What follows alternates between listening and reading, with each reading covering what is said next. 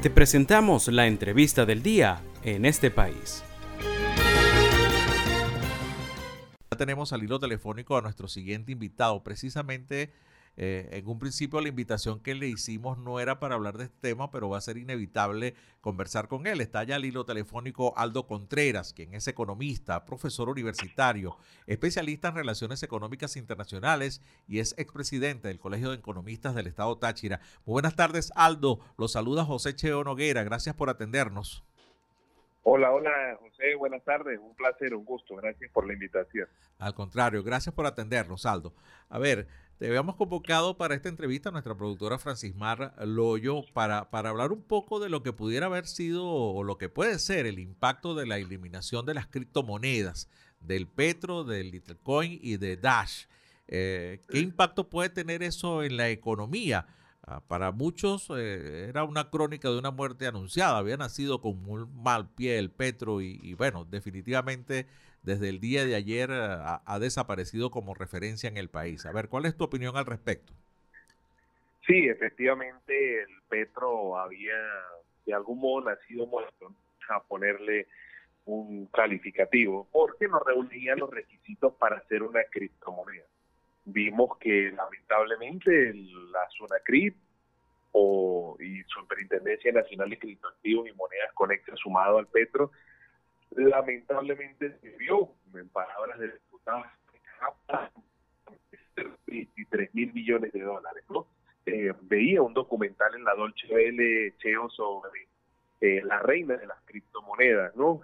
una persona de origen búlgaro que a través de OneCoin logró sustraer de sus ahorristas más de 15 mil millones de dólares y esto es un escándalo, ¿no? En Venezuela, pero desaparecieron 8 mil millones más de los que se llevó la reina de las cripto y eso condujo a que definitivamente la ausencia de auditoría, la falta de definiciones claras, Petro nunca fue un, pero fue un bono vencimiento a futuro, que buscó el Estado venezolano con la finalidad de algún modo de burlar las sanciones financieras que rebusaban el país desde el 2018, ¿no?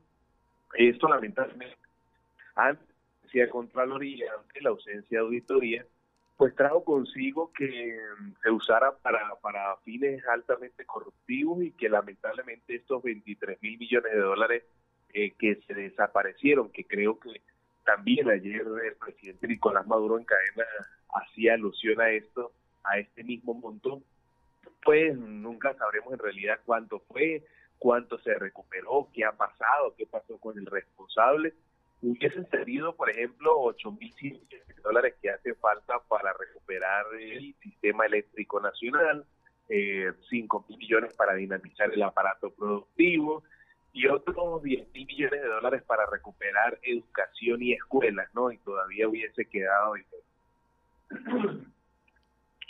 Sí. Y ahora, ¿cuál pudiera ser el, impacto en la economía? Porque la información que se está manejando es que a través del sistema Patria, de la plataforma Patria, eh, quienes tengan alguno de estos criptoactivos van a ser convertidos en bolívares. Aún no se ha explicado cómo va a ser el mecanismo y sobre todo a qué tasa lo van a devolver, porque una de las cosas odiosas que tenía el Petro era, bueno, que en primer lugar estaba anclado supuestamente al valor del barril del petróleo. Siempre se utilizó fue 60 dólares cuando estuviera muy por encima o por debajo incluso. Eh, ¿A cómo lo van a calcular? Una, y una cosa era que el petro era utilizado como referencia para muchas tasas, impuestos, multas, eh, a bien caro, por cierto, pero cuando usted lo iba a cambiar o utilizar en cualquier establecimiento valía mucho menos de la mitad. Entonces, eh, si eso lo van a convertir en bolívares, ¿cuál pudiera ser el impacto, licenciado?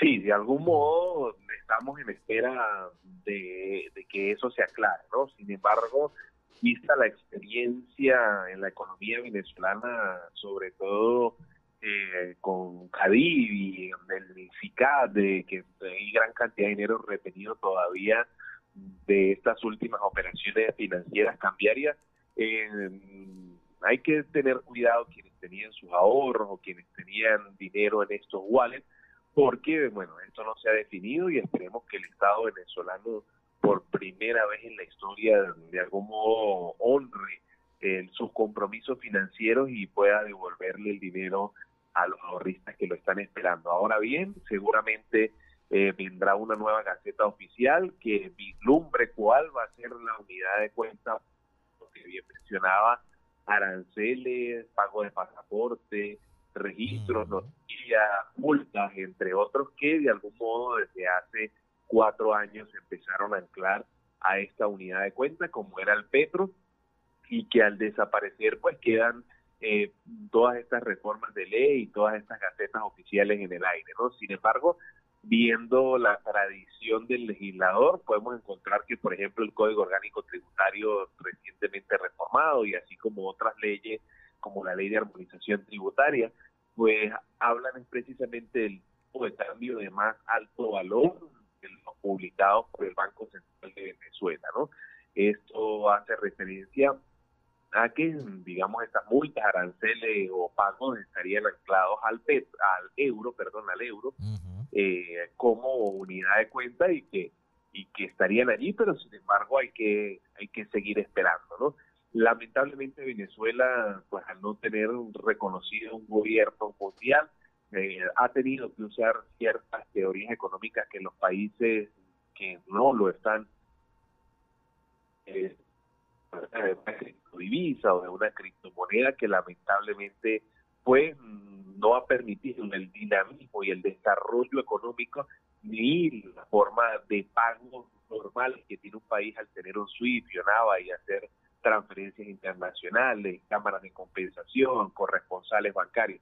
Entonces, eso es lo que debe buscar sobre todo la posibilidad de unas elecciones presidenciales en el 2024, bien como lo mencionaba la conferencia episcopal venezolana, sin importar quién sea el ganador, lo importante es conseguir una elección limpia, transparente, que tenga reconocimiento mundial para abrir la economía y conseguir pues el reconocimiento de los países de todo el mundo y poder tener una economía mucho más abierta, mucho más sana mucho menos desigual que por primera vez en la historia venezolana tenemos una economía en donde el 70% de la población se encuentra en la línea venezolana y salario Sí, estamos conversando con el economista y profesor universitario Aldo Contreras. Ya me queda solo dos minutos, Aldo. Quería, por favor, emplearlo, eh, tu opinión con estos 30 dólares adicionales que acaba de anunciar el presidente Maduro y que van a ser agregados al llamado bono de guerra económica.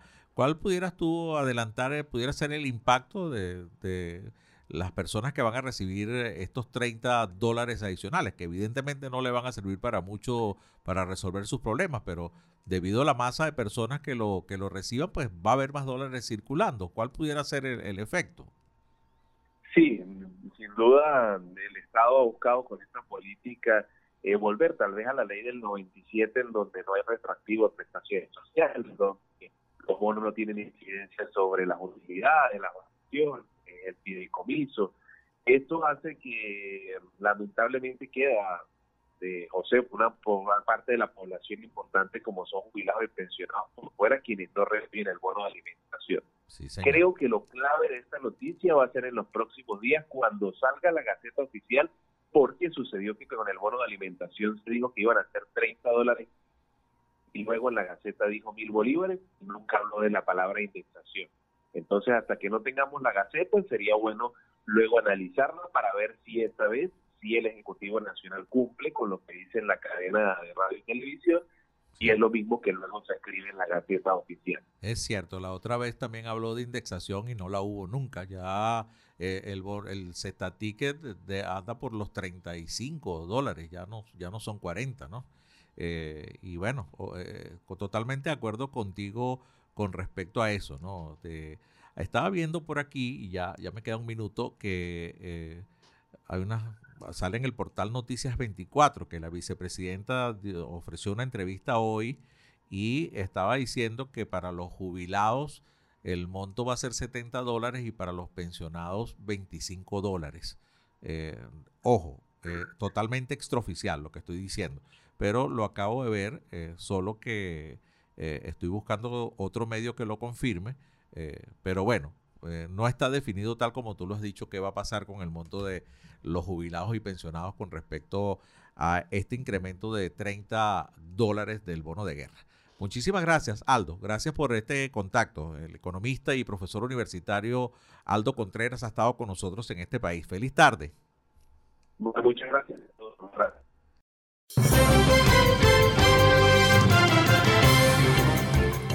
Esto fue la entrevista del día en este país.